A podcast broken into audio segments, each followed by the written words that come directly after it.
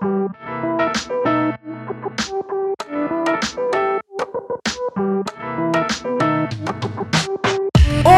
querido e minha querida, seja muito bem-vindo e muito bem-vinda a mais um episódio do Existe o um Microfone Entre Nós, esse podcast feito por mim, Igor Sarilho. E neste episódiozinho aqui, nós iremos conversar sobre a arte da atuação. Eu chamei aqui duas atrizes maravilhosas para elas contarem quais são os segredos dessa arte maravilhosa, a arte de atuar. Chamei aqui a Mariana Nova que já participou de outros episódios aí deste podcast maravilhoso, e também a Daya Christine, que tá aqui estreando. As duas vão contar pra gente quais são as técnicas que elas usam para atuar, como que elas fazem para decorar o texto, não é verdade? Porque é difícil, é trabalhoso. Também como que elas fazem para entrar nos personagens, entre outras coisas. Tá um papo muito da hora. Não posso deixar de falar que elas fazem parte de um coletivo de teatro muito bacana, que é o coletivo da Ponte.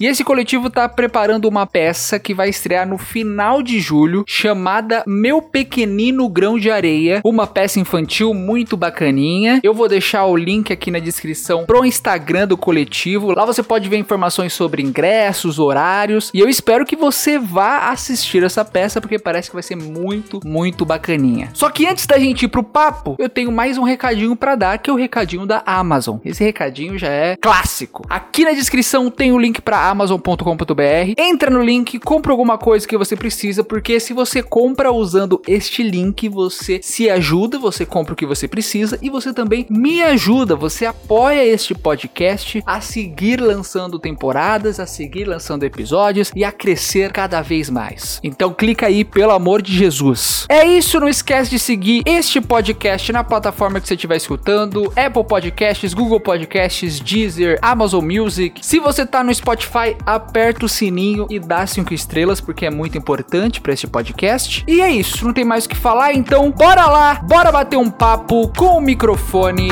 entre nós.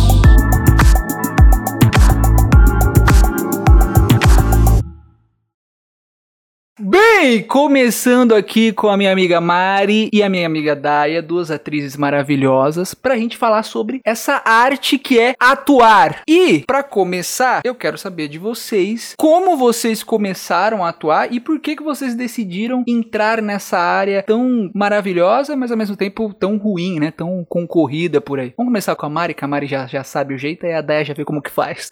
Difícil você falar porque vocês decidiram, né? Decidir é algo que, assim, falando por mim, mas assim, na vida de um artista é uma coisa que não é uma decisão. É, só é, assim, faz parte de você, né? Tá na veia, sabe assim? Tá no DNA, é uma coisa que, se você não faz, você sente alguma coisa faltando. É, é uma necessidade, assim. Falando por mim, eu sempre, desde criança, eu sempre gostei muito, assim. Eu sempre pedi pra minha mãe me levar na agênciazinhas e tal. Quando eu era pequena, era mais essa coisa de modelo, né? Porque eu não tinha muita distinção do que, que era atual, o que, que era modelar, enfim, eu queria só fazer, assim, o que pintasse para mim. E eu sempre pedi para ela me levar, então eu não lembro exatamente a idade, mas eu sempre estive, assim, muito afim. Eu não estudei em escolas que tinham um incentivo, né? É muito raro você ter incentivo para teatro na escola, né? O meu primo, que também é do nosso coletivo, na escola que ele estudou, é um dos teatros mais fortes aqui da Zona Leste de escola. Tipo, tinham altas peças legais, eu sempre gostava muito de ir. Mas nas escolas que eu estudei, infelizmente, não tinha muito incentivo. Mas geralmente tem, tipo, em escola particular muito cara, essa é a realidade. É,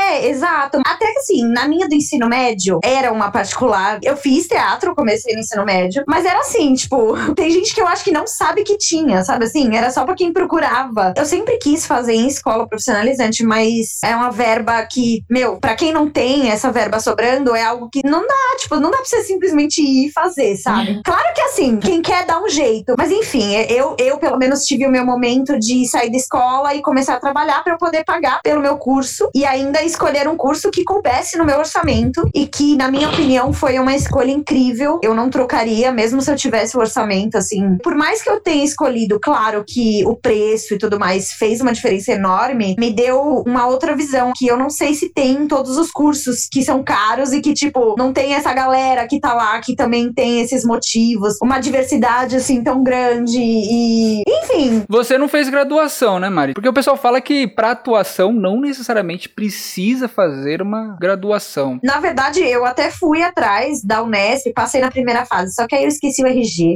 e eu falei, meu, era um sinal, porque não dava certo toda vez que eu tentava ir pro caminho alguma coisa. Eu falei, meu, então tá, então eu vou pro curso profissionalizante, é isso, vai dar tudo certo, tal. Claro que é legal fazer faculdade, mas assim, tem os cursos profissionalizantes para isso também, porque a gente sabe que é uma profissão difícil de você, né, tipo, manter, sabe? E você fazer um curso profissionalizante junto com outra faculdade, alguma outra coisa, é mais fácil para quem não pode se dedicar logo de uhum. começo nessa vida artística, né? E você, dona Dai, quero saber você como começou, mesmo caminho que a Mari, porque vocês meio que estão juntas aí faz muito tempo, não é verdade? Verdade, bastante tempo mesmo. Na verdade, eu tô desistindo dessa vida de artista hoje. Que eu isso? agora na casa dela e pego ela pelos cabelos. Eu aproveitei o podcast para poder falar isso, para poder esquentar aqui o, o papo. Mas então, bom, eu desde pequenininha também, acho que começa desde a infância, assim, como a Mari mesmo falou, a gente não decide ser artista, né, ator, atriz, você já, já é mesmo, né? A profissão parece que já pega você desde pequenininho. Desde pequena, quando eu caía, por exemplo, a minha mãe perguntava, como que você caiu? Eu encenava, fazia toda uma cena, eu caía de novo, machucava de novo, era tonta mesmo,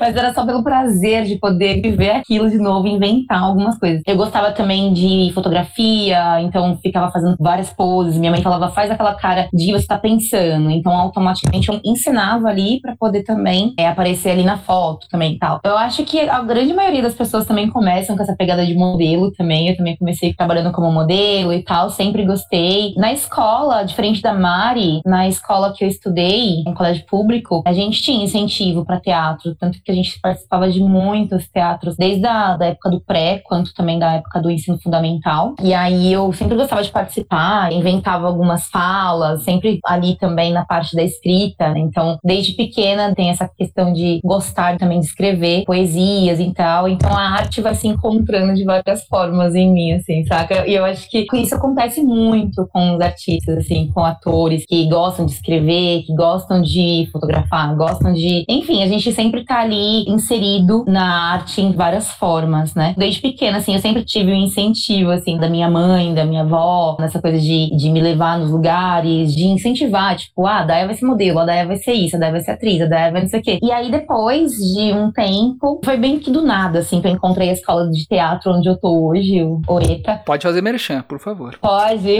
então eu fiquei meio assim. Eita, estúdio de treinamento artístico. Exato. Tem a nossa amiga Bonavita, que eu a conheço desde o colegial. E a Bonavita, ela também é uma grande artista, assim, ela é uma baita escritora. Desde o colegial a gente tem amizade. E aí ela me convidou uma época para poder fazer parte de uma página dela de poesias, etc. E aí não sei porquê, até hoje a gente não sabe. Do nada eu chamei ela para ir numa peça de teatro comigo, que até um, um cara X aí global, fazendo aqueles contatos, network, tal, não sei o quê. Ele falou, bora, vem pra minha peça. E eu chamei a Bonavita. E aí a gente começou a conversar sobre teatro. Ela já fazia numa escola, né, numa outra escola. E ela foi conhecer o ETA. E ela comentou comigo. E aí quando ela comentou, na mesma semana eu já fui lá para poder conversar também. E fechei no mesmo dia. Falei, cara, curti demais. É isso que eu quero. Já queria fazer já um curso, né, que eu já tinha já me formado já na, na graduação já, de outra profissão que eu tenho. Mas eu queria fazer teatro. E aí encontrei o ETA. Daí foi isso. Daí veio a história depois do, da nossa turma aí. Os cursos, esses cursos de, de teatro, de atuação, são caros mesmo? É, é pesado? Mais de milão o monte. Um monte é mais de mil por mês. Nossa. Esse peso, né, da, da marca também, né? Tem muito isso, né? E também, como a Mari falou, eu concordo super com ela. Nos outros teatros, por mais que eu nunca fiz outros teatros e tal, mas conheço muitas pessoas, a Mari também conhece pessoas que já fizeram nos outros, a gente sabe que não tem realmente essa vivência que a gente tem no, no ETA, sabe? Porque no ETA a ideia é transformar você numa pessoa de teatro. Então tem muitos teatros, não tô aqui para falar mal dos outros, não é isso, é só apenas uma opinião. Não, se quiser pode falar, pode falar, não tem problema. É uma opinião, é uma opinião minha que mostra muita questão, tipo, do estrelismo, do glamour. Não é isso, sabe? E no ETA não, no ETA a gente aprende perrengue mesmo. E, é fazer teatro não é só estar no palco, é estar em Exato. todas as partes do teatro. Exato, é você criar uma peça, você escrever uma peça, é você ir atrás de figurino, é produção, som, produção, luz, tudo, tudo, tudo. Você passeia por toda a peça de um teatro até realmente acontecer ali para todo mundo ver, entendeu? Nossa. Vai muito é pra aprender a viver disso, entendeu? Tipo, você quer ser uma companhia companhia? Você quer. Vamos aprender a viver disso sem depender de dar certo, porra, da hora. Vou conseguir um papel e aí tô feita. Vou só atuar. Que a gente Exato. sabe que, pô, que bom se acontecer, mas. Difícil, né? Mas, ô, ô Maria, a Daya falou que a família dela apoiou e tudo mais. E a sua family, quando você falou que queria ser, fazer curso e tal, apoiou de boas? Ah, minha família é uma família de artista, né? Tipo assim, é, todo mundo toca, canta, atua, dança. Então, assim, foi super beleza, bora, vamos. Minha família tá sempre lá no teatro. A minha tia, inclusive, agora tá fazendo também. É, tipo assim. Seria estranho se a Mari não fizesse, né? Eu acho que ela perderia a herança, talvez. ela-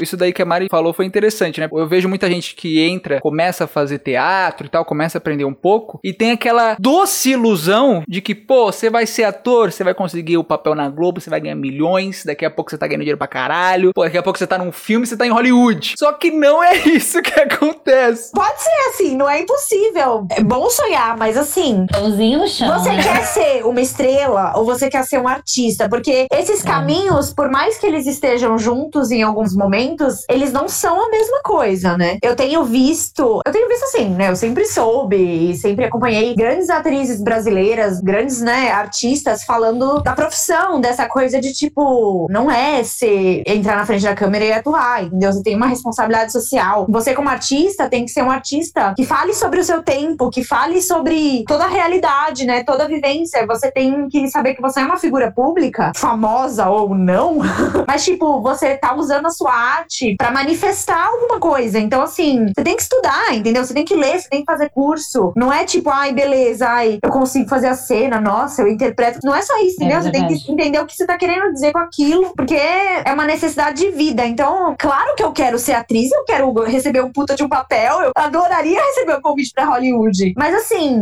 não dá pra você. Pensar não, só não nisso, é só né? É, Só- exato. né? Não é sabe, só isso. Não é. Só isso. Vai Na muito, verdade, isso é só além. né, a É um pontinha, plus assim. ali, né? É só É. uma coisinha só, porque é muito complicado mesmo. É importante ser falado isso, porque principalmente pra quando são crianças, né, começando e tal, pra não entrar nesse pensamento de que é só o glamour, é só muito legal. E às vezes também perde essa questão de tipo do estudo. É necessário estudar, é necessário ter um grupo, é necessário é realmente isso. Então eu fico puta da vida quando eu vejo no Instagram, ah, fulana de tal vai fazer o papel tal na Globo. Jade Picon, pode falar! Fulana de Meu Deus! Ai, gente, sério, Fulana sério. tal se Ai. viu como atriz. Porra, cara, você nunca pisou num palco, você nunca estudou, você nunca fez exercício corporal, de voz, você nunca estudou um personagem, você nunca fez porra nenhuma e você falando que você é atriz. O pessoal tem essa ideia de. É isso que a Mari falou. Só porque eu sei interpretar um pouco, eu posso virar ator, eu posso virar atriz, e não é assim, né? June. And É, tipo, eu não posso ser médica da noite pro dia, por exemplo. Amanhã eu quero fazer uma cirurgia em você. Eu vou abrir você todinha Exato. e eu vou fazer uma cirurgia em você. É tipo assim, amiga, eu tenho aqui um bisturi, resolve um bagulho aqui pra mim, me dá um Exato. ponto. Tipo assim. Cara, eu não posso, eu preciso estudar pra ser médica. Tudo você precisa estudar. Aí pra ser ator, não. E assim, além do estudo, é glamour, é interpretar o personagem. Não meu. É corpo, é repetição, é É trabalho de. exaustão, cara. É, não, não é simples, não é fácil, entendeu? Não é tipo, ai, legal, vamos pegar o texto, decorar e. Gente, não. É faz de novo, é trabalha outra coisa, criatividade, traz pesquisa, de novo, de novo, de novo, e faz de novo, faz diferente, faz mais e faz menos. Tipo assim, Exato. é um trabalho, entendeu?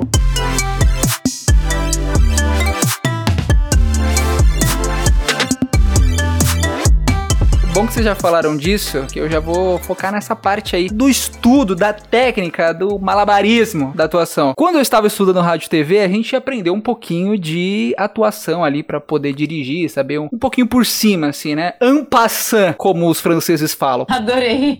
Não sei se é os franceses, mas é isso. E aí, conheci um cara chamado Stanislavski. E aí eu vi que tem umas técnicas ali, meio que um guia. Só que eu não sei se existe isso, um guia pra você atuar, um guia pra você, sei lá, controlar sua respiração, entrar no personagem. Porque eu vejo que muitos atores fazem de formas diferentes, assim. Então eu quero saber se existe guias diferentes, sei lá, se tem mais uma pessoa do que o Stanislavski ensinando coisa por aí que eu não conheço. E se vocês usam essas técnicas pra entrar no personagem, pra atuar, como que vocês fazem? O Stanislav. o- nossa, falei tudo errado. Essa pronúncia é muito ruim, bicho. O Stanislavski é, ele é tipo um primeiro ali, né? No nosso segundo módulo, a gente estuda um autor que ele resume um pouco do Stanislavski, que sim, Tem muitas técnicas, né? Da ação, ação interna, ação externa, tem a memória afetiva, tem a visão 180. Tem bastante técnica que você precisa estudar. Tem algumas que são meio que intuitivas, assim, você fazendo, você meio que saca, só que você coloca o nome aos bois depois, né? Mas existem várias outras vertentes. Tem muita gente que fala que memória afetiva não é uma das melhores técnicas. Essa daí da memória afetiva é aquela de você usar algo que aconteceu com você para puxar uma emoção, né? É. Com você para trazer a emoção. Eu acho que a maior parte dos atuais não, não, acham essa a melhor forma. Eu sei que tem uma, uma mulher que chama Ivana Chubby, que tem várias técnicas que eu não sei muito bem. Eu tenho vontade de comprar esse livro e estudar. Para falar a verdade, eu sinto muita falta de estudar técnicas. Nossa, a gente sim. aprende, mas é tipo assim, você tem que achar o que funciona para você. E assim, são mais exercícios do que técnicas em si, sabe? Aí, eu sinto falta também de exercícios eu sinto em, muita em sala. Porque a gente ficou muito tempo sem, né? A gente passou aí dois anos de pandemia sem. E era todo domingo, né? A gente estudando, etc.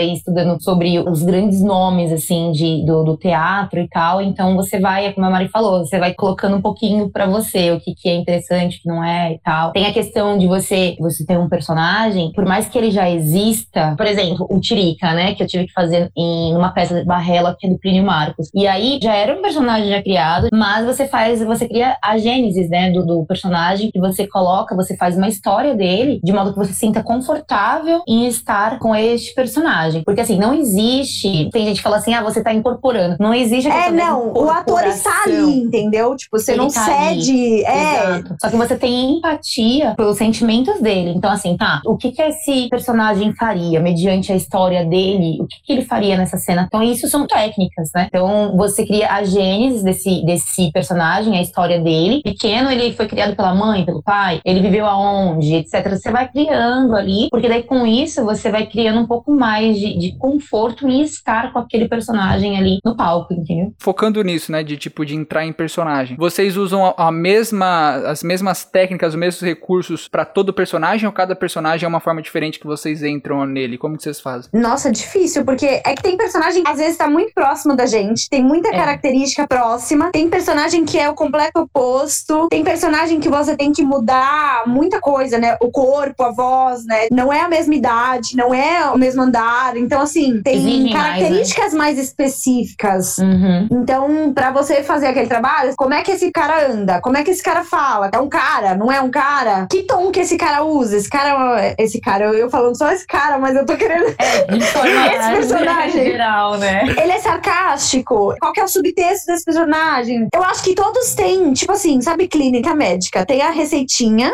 responder ali as perguntas básicas, e aí daí você vai para as especificações, né? Um caminho mais confortável, né? Mas eu é... vou te falar uma coisa: Pode fazer ser. personagem mais próximo da gente, para mim, é muito pior. Eu fiz uma personagem muito parecida comigo, e foi assim. Na verdade, não foi. Foi muito difícil, não saiu. Não era nem eu, nem a personagem, nem as duas, não era nada, entendeu? Então, nossa, foi assim, caramba. Deve ser foda você procurar algo diferente numa pessoa que é muito parecida com você e ao mesmo tempo você tem que ser parecido. Nossa, eu fiquei assim, completamente sem. Foi bem difícil. Porque quando é muito diferente, você sabe quando não é você ali, né? Eu não faria isso, eu não falaria isso, eu não, não faria desse jeito. Mas quando é Sim. é muito próximo, é, é muito limiar entre as duas, é muito próximo, né? Por um lado, tem essa parada também de quando tem algumas características de personagens que se encontram com as suas também, é uma fase de questionamento também para você. Você começa a enxergar pontos em você que você não enxergava antes, mas agora você enxerga porque você começou a estudar sobre e tem coisas que você gosta e tem coisas que você tem não coisas que você não gosta. Terapia enquanto você tá atuando, né? Essa é a realidade. Mas é, Total. é, olha, vou falar, o teatro é, é assim, é muito. E, e, você usa muito seu, né? Não tem como. Tipo, é você é. ali. O seu corpo, as suas experiências, é a sua bagagem. Exatamente isso. Daí você começa a ver algumas coisas que você precisa mudar em você, ou algumas coisas que você precisa também extrair, talvez, daquele personagem ali para você também, que vai ser muito bom. Eu dou um exemplo do próprio Tirica, dá pra ver que eu gosto muito dos personagens.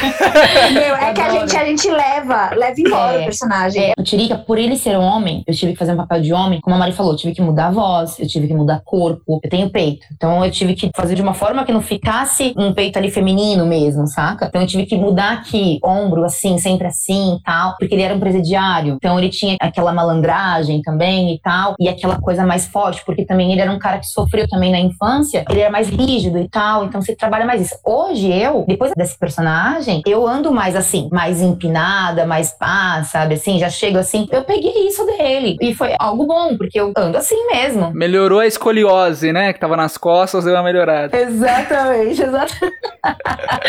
e aí várias outras coisas também, né? Que eu peguei dele também, de outros personagens. Só que tem personagens também que acaba com você. Quando a gente fez a peça sobre o nazismo, que era a peça Maus, na última apresentação, todo mundo comemorando, tal, não sei o que, não sei o que mais. Eu simplesmente parei no bar, depois que eu cumprimentei o pessoal, que tirei a. Que você sempre tem que tirar figurino. A gente tem isso no Extra, né? É, a gente não de pode você, sair. A gente não pode sair com figurino, porque acabou ali. O personagem fica ali. Por mais que você aprenda com ele, ele é um personagem. Então fica lá. Só que eu não conseguia sair daquela atmosfera de tristeza daquela personagem. Então eu peguei uma cerveja no bar, eu sentei lá no fundo, eu fiquei lá sozinha e eu chorei. Vixe. Eu chorei. A última cena da Daya era muito Pesada. Era, era o tipo de cena que é muito. E eu chorava em cena, real mesmo, porque mexia tanto comigo que eu chorava em cena. E eu tinha que tomar cuidado pra voz não ficar embargada, de modo que as pessoas não conseguissem escutar. Então eu tinha que trabalhar isso. É muito forte É exatamente. Esse é o outro tipo de coisa que você tem É, que. porque o teatro é isso, né? O aqui o agora acontece, a emoção vem, né? É, você tá ali pensando no personagem, mas você tá pensando, caramba, será que eles estão me ouvindo? Será que eu preciso falar mais alto? Várias coisas na cabeça. E é um com o outro. Então, assim, teve um episódio no Mouse que a Daya esqueceu o nome do lugar e eu, e eu tava em cena com ela e ela olhou pra mim. Nossa, mas eu esqueci o nome. Eu, ai, nossa, mas será que não é tal? E a gente não sabia Aí o é que tava acontecendo. Não, é, é assim, o público não sabe. Só que teve uma vez, quando a gente tava fazendo Barrela, que a gente pulou a peça. Não era pra uma personagem acordar, a gente acordou a personagem. A gente tinha que mandar a personagem ir dormir de novo, porque senão ia acabar a peça. Juro, em cena, tava todo mundo tenso. Mas ainda bem, porque era uma prisão, era uma briga, então dava pra. E aí a É. gente se olhando, tipo, quem é que vai salvar? E uma delas já levantou: não, não, vai dormir, né, tal. Exato. E aí todo mundo sacando o que tava É acontecendo. técnica isso, porque a gente É grupo, né? E é uma exercícios, coisa, tipo, É. você De tá ali mesmo, com todo olho no olho, mundo. olho no olho. olho. A gente aprende isso, a gente faz exercícios corporais em sala, faz vários tipos de exercícios que faz com que você perceba o outro, só no olhar. Então, se eu esqueci uma fala, o meu olhar vai dizer. Porque eu não posso falar na hora ali que eu esqueci uma fala. E eu não posso falar assim, gente, vamos voltar, corta, e como vocês Peraí, peraí, cinco fazem. minutos, cinco minutos. Corta, bora, vamos lá, cinco minutinhos, descansa. Não, é ali, realmente acontecendo aqui, o agora acontecendo ali. Teve uma vez que a minha voz, eu tava perdendo a voz e eu tava preocupada e foi época de Copa, né? Eu não tava bebendo nem nada, só que justamente nesse dia, o Brasilzinho lá fez um golzinho, eu falei, vou tomar uma cervejinha só e gritei gol. Puta que pariu. Fudeu, não adiantou exercício de voz nem nada. Tava na cena, só que daí começou a minha voz.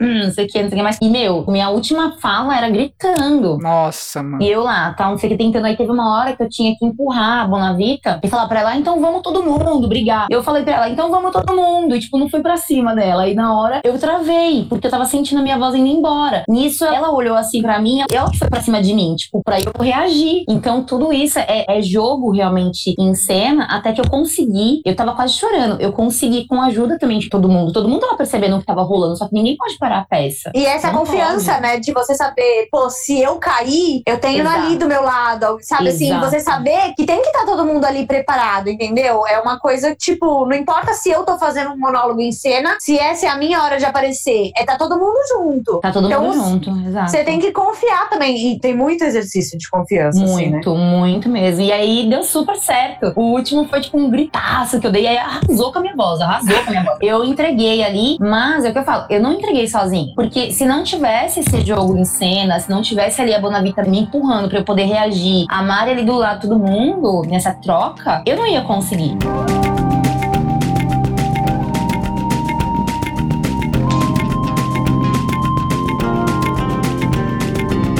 Quero saber como que funciona a preparação, como que vocês fazem pra se preparar. Porque já ouvi muitas entrevistas, gosto de ver entrevistas com os atores. Por exemplo, Anthony Hopkins, que eu vi, que ele fala que ele lê o texto sem parar, sem parar, sem parar, até chegar uma hora que ele sabe de cor e salteado o texto que ele nem lê na cena, ele só vai falando e as palavras saem, entendeu? Mas tem outros atores que fazem de outras formas. E aí eu quero saber como vocês fazem tanto pra decorar texto, essas coisas, mas também se tem alguma mudança pro teatro, já que no teatro parece que vocês têm que saber de mais coisa além do texto em si pra, sei lá, pra uma série, pra uma ceninha ali de um filme. Nossa, a diferença do teatro pro audiovisual, ela é eterna, assim, é em tudo, em tudo, né? Eu sei que eu e meu primo, a gente tem uma técnica muito parecida, eu gosto de escrever. É, escrever, escrever a fala, escrever a fala, mas eu acho que é que você bater o texto com a outra pessoa, deixa aquilo fresco, e aí você já vai sabendo o que a outra pessoa vai fazer. Sabe assim, eu acho que se preparar junto do nosso processo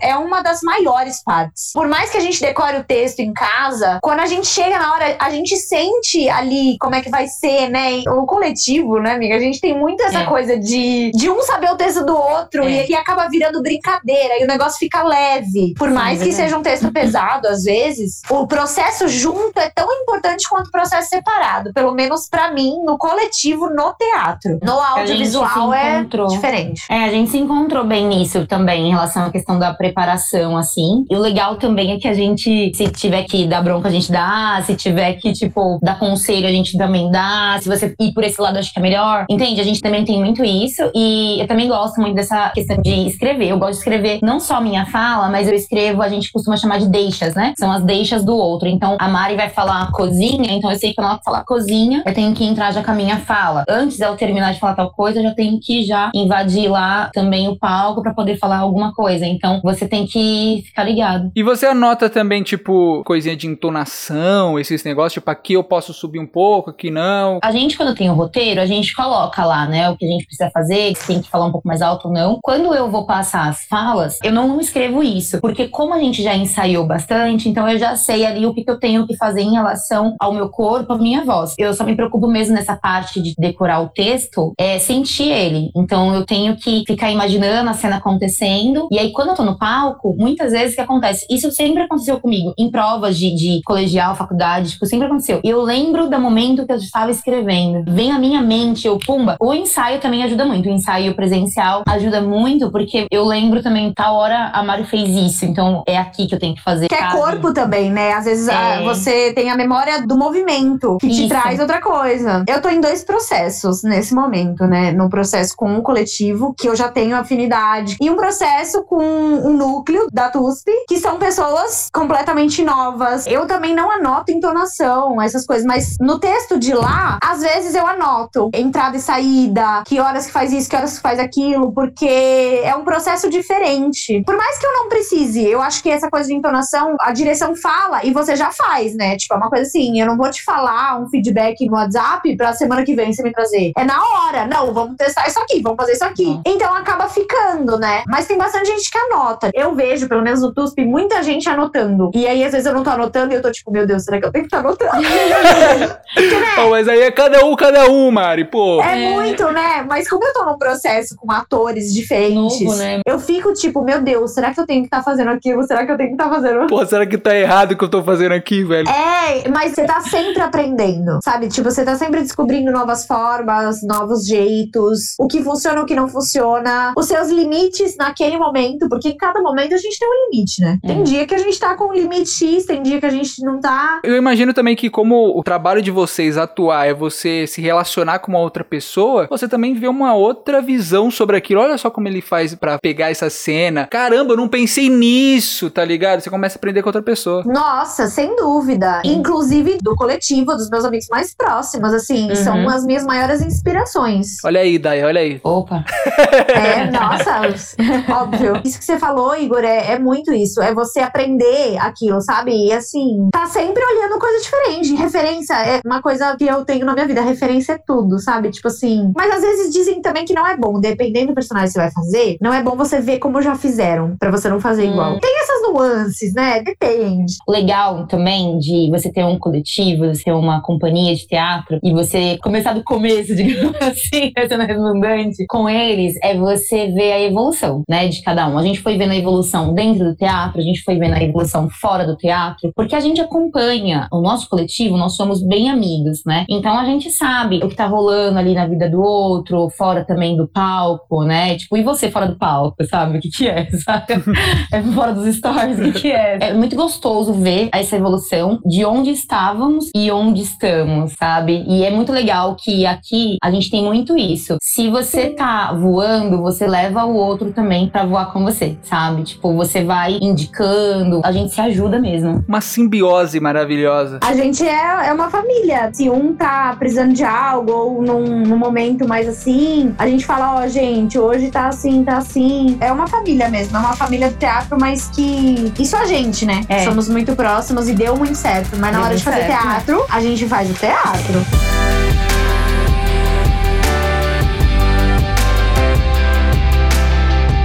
Mário falou desse negócio da família, a Daya também já falou sobre isso, né? Que muitas vezes vocês acabam levando a emoção da cena para fora, né? A Daya contou do caso de chegar lá e chorar pra caramba. Eu queria saber se alguma vez, alguma emoção que vocês fizeram ali na cena e tal, numa peça, acabou indo para fora e acabou afetando, sei lá, um familiar, um convívio com um namorado, sei lá. Ficou aquele resquício daquela emoção ruim e você acabou descontando na pessoa que você tava perto. Já aconteceu isso daí com vocês? Na verdade, não foi só por conta da questão do personagem Acredito que foi devido à exaustão de muitos ensaios, exaustão de muitos estudos, da convivência também com os colegas, tipo, sabe? Foi tudo. Que já me levou, assim, a. Quando eu tava morando com a minha avó, com meu tio, de, tipo, estar tá em casa, assim, e não era motivo de, tipo, de uma discussão. Não era. E aí começou uma discussão por conta de tudo, mas na verdade não foi só por conta do personagem, envolveu tudo, foi por conta de todo o processo. Todo o processo, né? Juntou, acho que teatro, juntou trabalho, né? Que também trabalho numa outra profissão. Então, acho que juntou tudo. Então, acontece, sim. A exaustão do teatro, querendo ou não, às vezes interfere, sim, sim. Você tem que tentar trabalhar bem o psicológico, muitas vezes. Principalmente quando a gente tá em cartaz, assim. É, porque eu imagino que vocês já falaram aí que tem todo o trabalho de corpo, de cabeça, tudo ao mesmo tempo. Você cansa os dois, né? Chega acabado em casa, né? É, eu ia falar a mesma coisa. É o cansaço do processo, né? Tem processo que é mais leve, tem processo que é mais estressante. Que quando você acaba uma peça, você tem que fazer tudo. É você aquela coisa do ator, do ator no teatro. Você tem que desmontar tudo, entendeu? A gente não tá lá contratado. Ai, beleza, você vai atuar, chegar, atuar, aquecer e ir embora. Não é, entendeu? Tem uma longa jornada do final da peça, do final do seu personagem, até você ir embora. É. Então eu acho que esse processo ele influencia muito. Mas eu já saí, tipo assim, nunca com uma coisa pesada. Eu interpretei bastante personagem que tinha um alívio cômico, né? No Barrela eu era o, o fumado. O fumado na primeira, eu, eu era. É, na primeira peça, eu era a personagem engraçada também, que era apaixonada pela princesa e que ficava fazendo é. um monte de besteira. Então, assim, eu, eu, tive alguns personagens que eram mais alívios, assim. Tive o dramático do monólogo, o monólogo foi bem dramático e tudo Nossa, mais. O monólogo foi. Mas eu já saí com essa, com essa pegada, por exemplo, do Fumaça, do Barrela, de ficar tipo. Ah, ah, ah, tipo assim, Mas é uma coisa também que, tipo, é meio dele, que veio pra mim, agora é meio minha. Então, assim, já saí com essa emoção. Mas acho que a emoção pesada foi só se foi, tipo, em relação ao processo, né? Desse cansaço. Mas eu acho que eu não cheguei a. Assim, se eu cheguei, pareceu meu mesmo, que deu merda. não foi o personagem. É foda, né? Porque, igual a Daya falou, vocês acabou levando, mesmo a Mari não levando a parte ruim, você levou, tipo, os trejeitos do, do cara lá, falando igualzinho, tá ligado? Nossa, eu ficava falando que nem eu fumasse. é, o personagem personagem meio que começa a fazer parte de você, né? É foda, né? Sempre que eu penso assim, se eu tiver que responder sobre esse tipo de coisa, eu penso que eu tenho muita vida em mim que só a Mari não dá conta. Ator é você poder dar esses pedacinhos é, de verdade. vida que não tem só na Mari para esses personagens. Então todos os personagens ficam em mim, eu fico nos personagens. Então, tipo assim, tem espaço aqui, sabe? Né? É, é uma coisa que, para mim, é uma das melhores partes, assim, do pessoal. Tirando, né, aquilo de você levar pro mundo e lá lá lá, da mensagem. Exato. O pessoal, da Mari pra Mari, essa coisa de eu poder viver essas pessoas diferentes é e, e, deixar esses pedacinhos que a Mari não tem, mas eu poder uhum. viver aquilo de alguma forma é, tipo assim, tô vivendo muitas vidas, né? Tô vivendo muitas experiências. É, é uma baita oportunidade que só Exato. É isso. É assim, uma oportunidade, é uma responsabilidade enorme e é uma oportunidade de você aprender mais ainda do que só a Mari aprenderia. Então a Mari aprendeu, o Massa aprendeu, e isso vai juntando, né? Ainda falando desse da atuação no dia a dia, muitas vezes para uma pessoa é meio difícil você se relacionar com uma atriz ou com um ator, né? Porque lá na hora tem algumas ceninhas de beijo, uns afagos, às vezes coisas um pouco mais pesadinhas, né? Que acontecem porque é o trabalho do ator. Só que eu quero saber como que as pessoas que vocês se relacionam lidaram e lidam com isso. Tem algum acordo tipo, não vou ver cena nenhuma sua beijando, se você for beijar não me chama? Ou sempre foi muito tranquilo? Como que foi? Afetou de alguma forma? Eu quero saber. Eu não, não quero mais falar, foi gatilho pra mim, tô dizendo. eu um relacionamento hoje por conta disso. Eu então. sabia que o Igor ia vir com essa pergunta.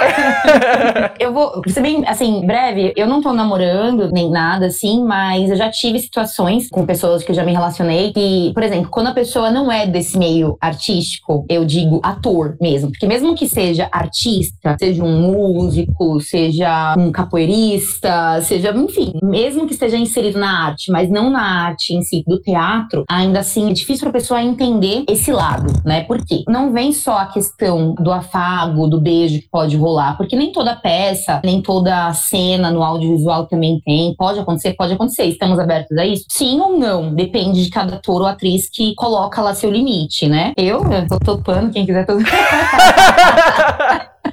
Quero aproveitar para né, deixar meu contato. Eu não vou nem te contar qual é o sonho dessa mulher. Mas tem o lance também, Igor, do tempo, né? Porque assim, enquanto atores e atrizes, a gente sabe que muita coisa a gente vai abdicar. Então, por exemplo, a gente tem aí um final de semana, por exemplo, acontece muitas vezes de a gente ter que mudar um pouco a agenda. Às vezes não dá para estar com aquela pessoa porque você precisa ensaiar. Não porque você vai encontrar os seus amigos para ensaiar, porque você tem que ensaiar sozinha também. Você tem que se preparar, você tem que descansar, você tem que se encontrar às sete e meia da manhã com os seus amigos, oito horas da manhã, que a gente vai ter um esse sábado de manhãzinha. Então, assim, gostaria de estar tá dormindo, estar tá com alguém, se eu estivesse com alguém? Com certeza. Mas a partir do momento que você escolhe, né, essa profissão, você realmente vai de encontro com ela e aceita e quer andar de mão dada, você sabe que você vai ter que abdicar de uma coisa. E relacionamento, muitas vezes, com alguém, a pessoa não entende que tem esses encontros, principalmente quando a peça tem cartaz, e tem todo um processo. Então, a pessoa muitas vezes não entende e isso pode prejudicar alguma relação. Não digo só amorosa, às vezes até de amizade, às vezes também familiar. Já vi situações de pessoas que também têm algum problema familiar. Porra, você não tá no almoço de domingo? Porra, cara, não tô, eu tô ensaiando. Você não gosta da sua família? Claro que eu gosto, mas eu tenho a minha profissão. Então você tem que, sabe, ter essa, esse jogo de cintura também, porque senão, cara, você acaba até desistindo em prol de outras pessoas. Com o tempo, você vai aprendendo que você precisa realmente pensar em você você e conversar com a outra pessoa e ver o que é ou não negociável, entende? E para um artista, esse desistir deixa algo na vida que, que vai sempre faltar, entendeu? É algo que ninguém pode te dar. Na verdade, nada na vida as pessoas te dão. É tudo da gente, é de dentro para fora. E tem partes de nós que tem a ver com coisas que outras áreas da vida não conseguem suprir. O profissional e o pessoal, esquece, um não supre o outro. Você pode até tentar, mas de alguma forma aquilo vai faltar voltar. Uhum. Né? Assim, pode ser pouco, pode não afetar na sua vida? Pode, claro. Mas para um artista, né, que tem isso, assim, dessa forma, é algo que, que vai faltar. E também não é bom, assim, sabe? Então,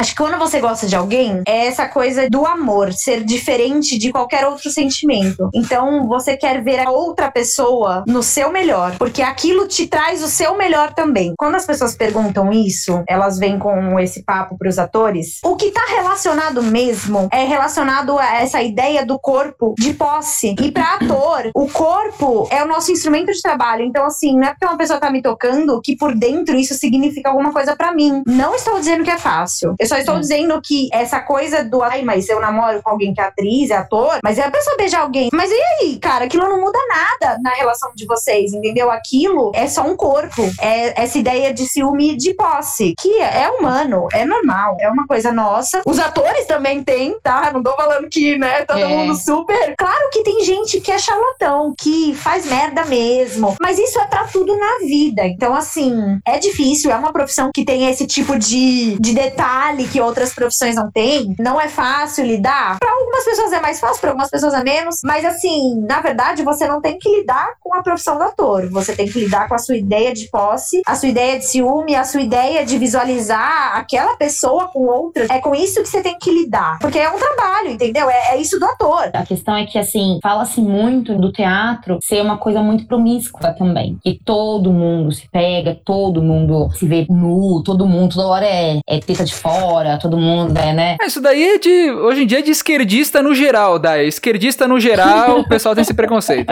é. E é assim que se tem que viver, meu bem. Exato, exatamente. É, e não, e tem essa, essa coisa, né? Todo mundo se pega, tipo, cara, eu queria muito estar nessa fase de estar pegando alguém.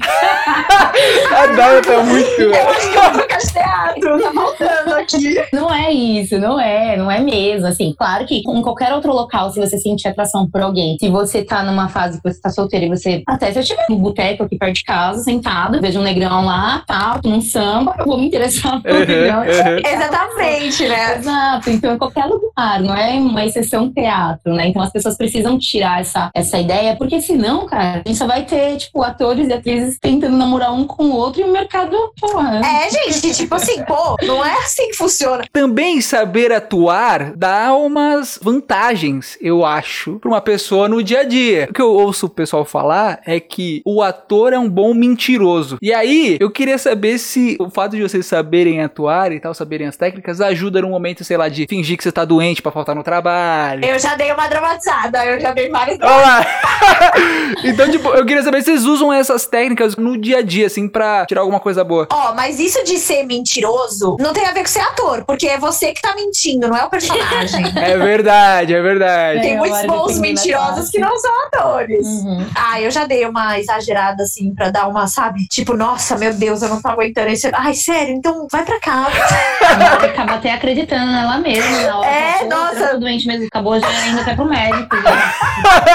eu trabalho com marketing e vendas, né? Então, ser atriz, ter essa, essa pegada da comunicação, porra, me ajuda demais, assim, a fechar bons contratos, assim, porque você também tá ali, tá trocando uma ideia. Pelo telefone, você trabalha a questão da, da entonação de voz e tudo mais, né? Tem aquele sorriso na voz, né, que a gente fala. Então, isso ajuda também, sendo atriz, isso ajuda. E pessoalmente também, total, assim, tipo, até porque a cada situação, né, de venda ali, então você tem empresas X, que os caras são um pouco mais sérios, etc. Então você vai lá e pega aquela parte um pouco mais séria sua, encaixa ali e pronto. Isso daí que a, que a Daya falou, caso vocês não saibam, eu também fiz teatro um tempinho. E eu senti que, pelo menos pra mim, me ajudou também no improviso, em você reagir. Porque o pessoal fala, né, que a atuação, e vocês falaram aí também, é meio que a reação também, você reage muito a outra pessoa ali na hora. E isso eu senti que me ajudou também nisso, a conseguir sacar o que a pessoa tá fazendo e reagir de uma outra forma e tal. Deve ajudar vocês também, né? Ajuda pra caramba. Tem uma outra situação que às vezes eu penso comigo, consciente de tipo, eu vou entrar em um personagem, eu vou entrar num, num corpo, se eu precisar de tipo, não sei se as pessoas fazem isso, os atores tal, mas assim, às vezes se eu tô voltando pra casa, tá de noite, tem pouca gente na rua, eu tô numa situação tipo assim, hum, eu já entro num corpo, eu endureço e tipo, falo, não, eu vou meter o louco Eu já fiz isso. se eu precisar, não, eu fecho a mão, eu ando como se fosse um tipo tirica, assim. Tirica, já Pá, meti tipo, tirica já na rua, já. Eu já ando meio portuga, porque se Uhum. precisar, eu já vou, já vou soltar o tom de voz falando pá, não sei o quê. O que precisar lançar ali. Então, tipo, tem momentos que eu tô nesse tipo de situação que eu penso, se precisar, eu vou encarnar alguma coisa aqui. Eu me sinto até mais segura andando, porque eu não sei o que vai acontecer. Com a Mari não vai acontecer nada. Com o personagem, eu não sei. É tipo uma armadura ali que você tem, uma arma que você tem guardada. Total, é, é o corpo, o olho, já entro aqui no, no fechado, endureço, assim, toda a parte do corpo parece que endurece. É É- a fé cênica que a gente fala, É a né? fé. Você, você coloca fé cênica, porque quem te vê, vê realmente aquela pessoa ali que, tipo, já falaram até pra mim, já, até nessa peça Barrela, tem um amigo meu que ele falou, meu, quando eu vi você entrando, eu não vi você, Daya. E eu vi, tipo, uma outra pessoa. Mas por quê? Porque é a fé cênica, então ajuda demais. Você tá lá, você coloca, pô, eu sou outra pessoa aqui, pronto. A minha tia falava, pô, você tava um malandrinho, cara. Um molequinho. É isso, bem isso mesmo. E isso é muito legal.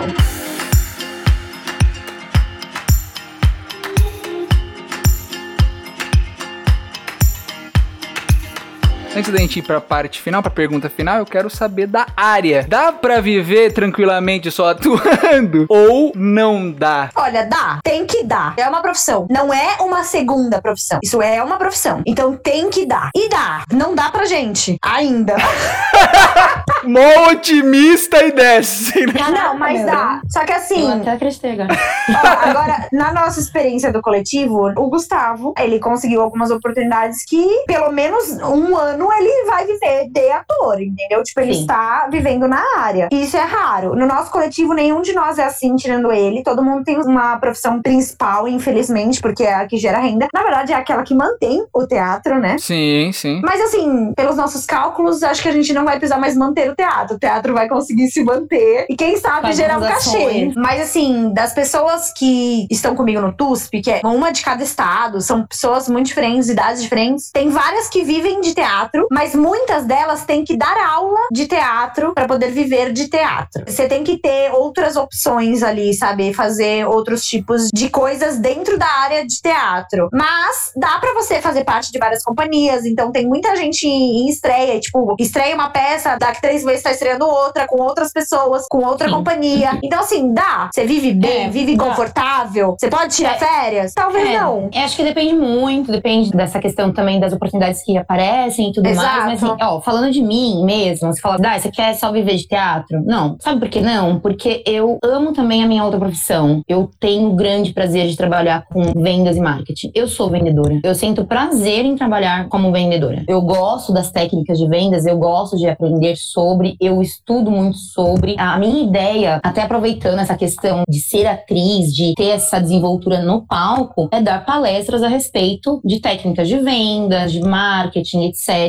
Eu me formei em administração e marketing, então eu gosto muito das duas profissões que eu tenho. Eu gosto muito de trabalhar como atriz e eu gosto muito da vida corporativa. Então, assim, dizer que eu quero só viver como atriz, eu estaria mentindo. Chocante, hein? Chocante essa aspa. Porque normalmente a gente ouve o contrário, né? A gente tem uma noção muito estereotipada do que é ser ator. Ator ou não ganha dinheiro ou é estrelinha. É, Ator verdade. ou vive teatro ou tem outro emprego e mal consegue atuar. Ator ou isso ou aquilo. Não. Você sendo ator não tem só o teatro, tem outras opções. A Daia mesmo, vejo direto no comercial do YouTube, aparecendo ali. Qual que é o nome da marca? Até esqueci o nome da marca, é... Acreditas, das eu ia falar movidas. Eu quase falei Crefisa aqui, mas é Acreditas. Eu fiquei sabendo que essa área de publicidade é o que dá mais grana porque aparece mais. É real mesmo? E dá pra conseguir fácil assim? Tipo, você precisa realmente de uma agência, de um agente pra você conseguir esse tipo de job? Eu tô numa agência, na agência Cosmos, que eu acho maravilhosa, assim, em relação a, a bons trabalhos. São pessoas de boa índole. Porque tem que ter muito cuidado, né, em relação a esse mercado. Porque, querendo ou não, o mercado artístico é bem sujo. Tem muitas pessoas que ferem muito a imagem do mercado artístico. Porque fazem muita merda. Principalmente agora, pós-pandemia. Tudo bem, estamos ainda dentro da pandemia, mas não estamos mais naquela fase de todo mundo em casa, né? Agora que tá voltando o mercado, tem muitas agências que, ah, vou te pagar sem conta, você faz seu trabalho. Então você tem que tomar muito cuidado com isso. E, infelizmente, tem muito ator que ainda tá começando, vai pegando muitos trabalhos. Eu já peguei muito trabalho que não me pagaram nada no começo, Pra você pegar uma prática, pra você ter portfólio, as pessoas te conhecerem, te indicarem. Hoje em dia tem trabalho que eu fazia lá atrás que hoje em dia eu não faço. Não, eu não saio mais de casa pra ganhar dinheiro de lanche. A não ser, sei lá, tenho que fazer um trampo pra ajudar algum brother, mas mesmo assim tem que ter ali um valor, até porque, pô, eu tô me deslocando da minha casa, tem um tempo ali, meu tempo custa. E pra gente Mas- ajudar a própria classe. Porque A se a gente classe. fizer isso, tudo que a gente luta pra ter direito e pra, Sim. né? Então é bom você trabalhar com pessoas, produções, agências que sejam pessoas que trabalhem bem e também lutem pela sua classe. Por exemplo, já teve situações de comerciais que eu já fiz ter renovação. E quando tem renovação, quem muitas vezes discute qual vai ser o cachê ali é a agência que você tá. Então, se a agência que você tá também não tá brigando por aquilo que é bom tanto pra ela quanto pra você, então não fica legal. Não existe uma parceria. Então, hoje onde eu tô, todos os trabalhos que eu já fiz de publicidade foram com eles. Então, é bom ter e realmente publicidade paga muito mais. O Paga. teatro dá um friozinho na barriga, é uma outra sensação. É mais gostoso? É mais gostoso. Mas em relação à questão financeira, o mercado audiovisual paga muito mais. Não, de fato, funciona assim. Eu também já trabalhei com a Cosmos, eu já trabalhei com outras agências. Mas é que, tipo, a publicidade, claro que você tá ali com o seu trabalho de ator, mas não é a mesma coisa que você, por exemplo, você tá gravando uma série, você tá fazendo um filme, você tá fazendo uma peça, você tá fazendo um curta. Tem alguém ali te contando a história, te dando todo o direcionamento. Tipo, claro que tem o diretor da publicidade. É. Mas é tipo assim, ele quer aquilo ali de você e, tipo, você vai vender, entendeu? É que nem o da Acreditas da Daya, você vê, ela fala, tipo, pelo menos nos comerciais que aparecem pra mim no YouTube, ela fala, tipo, duas frases. Então, o máximo que ela foi é testando novas possibilidades ali de como ela vai encaixar aquela frase só, né? É, tipo, claro, é um trabalho, óbvio. É um puta trabalho. Às vezes é um trabalho que exige bastante. Mas assim, é um trabalho pra você ganhar dinheiro. Não é um trabalho pra você evoluir na sua profissão. Claro que eu tô contando, tá, gente? Eu não tô fazendo pouco da publicidade. Mas é tipo assim, eu não sei, eu não sou uma pessoa super. Eu não tenho muita propriedade pra falar. Eu posso até ser atriz, eu posso estar estudando, eu posso ter feito publicidade, mas eu não tenho muita propriedade em nenhum dos lados pra falar. Mas eu sei que, por exemplo, que nem a Daya tá falando, quando a gente começa, muitas vezes a gente pega figuração, a gente pega trabalhos menores, que a gente trabalha mais, que a gente tá começando ali, a gente nem sabe como é que vai fazer o portfólio. E chega um tempo que você tem que parar de fazer isso. E eu também já ouvi dizer de atores que só fazem publicidade e ficam taxados com cara de publicidade. Porque muitas vezes no audiovisual, as pessoas querem caras novas, caras que nunca apareceram e tudo mais. Então, assim, eu não sei se isso é real, assim, se é verdade, se tipo, nossa, você tem que parar de fazer alguma. Ou, tipo, espaçar uma publicidade da outra. Mas, sei lá, é algo que eu já ouvi, mas é claro que se vier 20 publicidade eu vou pegar agora, sem nem pensar. Claro. Porque é uma grana, tipo, boa, é exaustivo. Às vezes dá uns BO, às vezes dá uns BO. Mas assim, pegando esse gancho, Mari, vai muito também da equipe que tá com você também. Ah, sem dúvida. E também tem aquilo. Eu, em qualquer trabalho audiovisual que eu faço, eu me preparo antes. Eu chego, sempre falo com as pessoas, mas antes de gravar, eu tô ali comigo mesma, ali pensando, tentando encontrar também um personagem ali. Por exemplo, Acreditas. Acreditas ali, eu era uma menina que tava conversando com alguns colegas, em- explicando como assim que ele não conhece Acreditas. Como assim? Então eu me vi ali numa situação assim. São textos longos, é porque eles cortam, né? Muitas partes ali pra poder caber Só vi de 15 segundos só. é, dos anúncios, é. Mas são vários textos, foram 12 horas de gravação. Na última gravação, pra você ter uma ideia, eu estava com cólica, Vixe. meu maxilar tava doendo, eu tava morrendo de dor de cabeça, o meu corpo já não tava mais respondendo legal, eu tava quase chorando. Então o texto não tava saindo. E aí, o diretor foi ótimo, a equipe muito legal. Por que também a equipe foi legal? Porque quando eu cheguei, nada de nariz em pé. Porque o trabalho não se faz sozinho. Me chamaram, acreditando sim no meu trabalho, passei no teste tudo mais, foi legal, bacana, todo mundo confiou no meu trabalho, mas eu não sou a, a mais mais, e nem as mais mais. E mesmo se isso. fosse, né? E mesmo Exato. se fosse, eu não faço esse trabalho sozinho, porque quem vai gravar? Não é a pessoa que estudou pra isso? Então, da mesma forma que eu tô estudando teatro, o cara que é câmera, ele também estudou. Então, todo mundo precisa de todo mundo ali. Então, eu cheguei já conversando com todo mundo e tudo mais. Quando eu me vi numa situação ali, todo mundo vibrando comigo. Vai, você consegue. Aí eu assim, putz, não consigo. Teve uma hora que o diretor falou, agora sou eu e ela. Daia, vai, faz assim, sente o texto, degusta e não sei o que. Você quer uma água? Você quer um café? E me deixou confortável. E eu tava quase chorando, tava morrendo de dor. Quando o diretor falou, temos, o cliente tava lá. E ele falou, temos, eu amo quando ele fala isso. Nossa, é a melhor parte. Mano, nessa hora que eu sabia que era a última, sabe? Era quase 10 da noite. Eu, assim, meu Deus do céu. E aí, quando ele falou temos, cara, eu juro, na hora veio a lágrima, assim, ó. Veio a lágrima, sabe? Eu, porque foi da, da questão da tensão ali e, tipo, do meu corpo, que já não tava mais aguentando. Mas, assim, eu procuro sempre me preparar, eu procuro sempre trabalhar com as pessoas que estão ali. Também tem a questão do networking também, que é interessante fazer. Não Porque- tem essa das oportunidades vão surgir. Não, você tem que procurar suas tem que oportunidades. procurar, eu vou lá e falo, olha, eu faço isso, faço aquilo, eu pego meu Instagram, sabe? É isso. Exatamente. Não, mas É. claro que tem todo esse lance que eu quis dizer da publicidade é a diferença do nível de trabalho, né? E da quantidade de vezes que você vai. É, um trabalho que começa e termina. É essa diferença que eu quis colocar, né? Sim, tipo assim, sim, tem é muito diferente você gravar uma publicidade, você gravar um trabalho, né? De... Total. É difícil pegar novela, série, filme? É difícil? Pra mim, não chega nem teste. Nossa. Pra você ter uma ideia, eu tava mandando pra agências, porque, de certa forma, às vezes é bom você ser exclusivo, porque as agências às vezes fecham os testes de dramaturgia só pros atores exclusivos. Então, se você não é exclusivo, às vezes fica mais difícil. Pelo menos pra mim, essa é a minha história. Não chega. Eu acho que eu nunca nunca fiz. Se eu fiz, eu fiz uma vez. E eu procuro, eu falo, eu mando e-mail. E uma das agências falou pra mim: olha, a gente já tem muito seu perfil. Porque é, É, isso, acontece, eu, eu né? sou muito comum. E tipo assim, não é o meu trabalho que eles estão olhando, é meu perfil. Como é que eu vou poder mostrar o meu trabalho se eu não tenho a chance nem de fazer um teste? Então, tipo assim, é um meio difícil verdade. de entrar. Eu já fiz testes já pra série, nunca rolou de conseguir passar, mas já fiz testes já, inclusive com a própria agência que eu tô. Publicidade já fiz já algumas já. Tá rolando essa da Acreditas, então logo vai voltar uma outra que eu já fiz no passado já também, da 51 Ice. Adoro. É tudo bebida, né? Já fiz Brahma, 51 Ice, já, tô ali. E eu louca, acabei de fazer 25 anos, falei, nossa, agora eu vou poder fazer comercial de bebida É, alcoólica, vai crer. chover um Tem a monte. idade. Pior que você tem mó cara de 19, Mari. É foda. Exato, tipo assim, É. eu já tenho 25, não dá pra fazer papel de 18, mas tenho cara de 19, não pega o papel de 25. É. Eu sou padrão, tem muito padrão. Sério, às vezes eu fico, meu Deus, eu tenho que confiar no meu trabalho, mas às vezes me dá um. Eu falo, Sim. como que eu vou fazer? Cortar o cabelo, pintar o cabelo, mudar totalmente o visual. É isso. Ah, tipo, pô, eu tenho que me mudar. Pô, não é o meu trabalho que, claro, se tiver que fazer um personagem, tem que raspar, tem que pintar, tem que ser, vamos, vamos, desde Sim. que eu faça esse personagem, né? Mas, Sim. pô, me mudar só pra pegar um teste, não saber nem se eu vou passar, É, tipo, é sei lá, me, me de desanima muito perfil. isso, sabe? E, tipo, às vezes as pessoas não respondem, tipo, não te dão nenhum retorno, assim. Teste de publicidade eu pego um monte. Faz tempo que eu não passo, mas pelo menos o teste eu tô fazendo. Na primeira fase eu tô passando. já peguei alguns, já fiz umas publicidades legais. Eu normalmente só faço comida. A Dai é só na bebida alcoólica e você só na comida. É, Bebida aqui.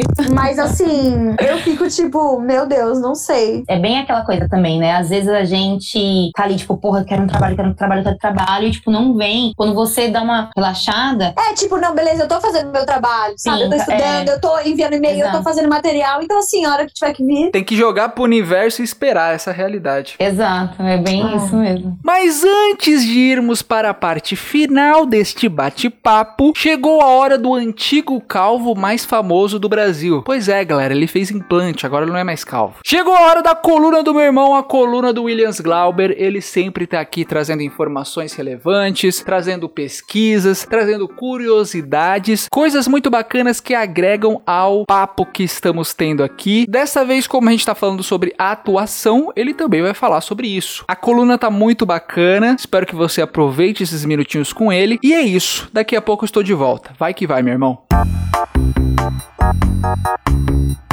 Muitos bons dias, boas tardes, boas noites, queridíssimo ouvinte deste podcast maravilhoso. Eu sou Williams Glauber e nos próximos minutinhos a gente vai ver algumas curiosidades sobre atores. E aí eu vou falar algumas coisas sobre o mercado audiovisual, porque infelizmente nós somos um país que não tem um histórico de pesquisas sobre atuação, a vida de um ator no Brasil, né? A gente só sabe que os atores passam muitos perrengues. Bom, então você que está me ouvindo e quer ser um ator ou uma atriz, você vai precisar de um DRT, né? No meu caso, que eu sou jornalista, eu tenho um DRT, que é um registro de trabalho lá no Ministério do Trabalho, que atesta que eu sou um jornalista de formação. Então, um ator, para ele ser um ator ali, participar dos testes e tudo mais, ele tem duas vias para conseguir o DRT de ator. Ele comprova que ele fez um curso profissionalizante de teatro, que tem que ser reconhecido pela Delegacia de Ensino do MEC, ou que ele cursou uma faculdade de teatro. Ele vai lá, mostra o diploma dele que ele é formado, e aí ele tira o DRT no Ministério do Trabalho. E aí a outra forma também é comprovar o seu serviço de ator, mesmo você não sendo formado, mas assim, se você conseguir comprovar que você já trabalhou em peças de teatro, já fez filmes, já fez novela, já atuou em séries, mesmo não tendo curso, você também consegue tirar um registro, porque aí é o registro a partir da experiência de trabalho. Dito isso, como a gente não tem, infelizmente, muitos dados sobre o mercado de atuação no Brasil, eu vou falar um pouquinho pra você sobre o mercado audiovisual, que é onde mais emprega os atores, né, no Brasil, apesar de a gente ter um teatro muito forte, acaba sendo no audiovisual que, pelo menos ultimamente, né, nos últimos anos, está tendo mais oportunidade. Então, só pra você ter uma noção, o audiovisual brasileiro, antes da gente entrar no apocalipse chamado governo Bolsonaro, tava vivendo ali o seu melhor momento. Muito reconhecimento, tanto dentro quanto fora do país, muito investimento. Só pra você ter uma ideia, a nossa cadeia produtiva de audiovisual brasileiro, ela movimenta nada menos do que 25 bilhões de reais por ano, que tem aí quase meio por cento do PIB brasileiro. Então, quase meio por cento do PIB brasileiro é levado nas costas do audiovisual brasileiro. E aí, quando a gente vai olhar a média de crescimento dessa área no Brasil, ela pode chegar até quase 9% por ano. E o audiovisual brasileiro, ele emprega mais de 330 mil pessoas entre postos diretos e indiretos. Então, assim, a gente ter uma cadeia de incentivo para o audiovisual brasileiro é muito importante, porque além da gente movimentar muito a economia, a gente também consegue, por exemplo, vender o país para fora. Tanto que, se a gente olhar exemplos como a Coreia do Sul, eles conseguem movimentar a cadeia do turismo, o mercado do turismo, por meio do audiovisual, porque as pessoas começam a conhecer as paisagens por meio das produções e acabam querendo visitar o país. Então, até esse tipo de incentivo indireto a gente também tem. Só pra gente localizar um pouquinho e um pouco mais no detalhe, quando a gente olha para São Paulo, por exemplo, a gente tem a SP Cine, que é um departamento responsável por incentivo do cinema na cidade de São Paulo. Então ele dá incentivos para que as produtoras, os streamings, enfim, os grandes estúdios filmem em São Paulo, usem São Paulo como locação e eles vão dando alguns incentivos de imposto, né? E aí a gente tem o observatório da SP Cine, que é um departamento responsável pela coleta dos dados desse setor. Quando a gente olha o audiovisual da cidade de São Paulo, ele tem um impacto econômico ali na vida das pessoas,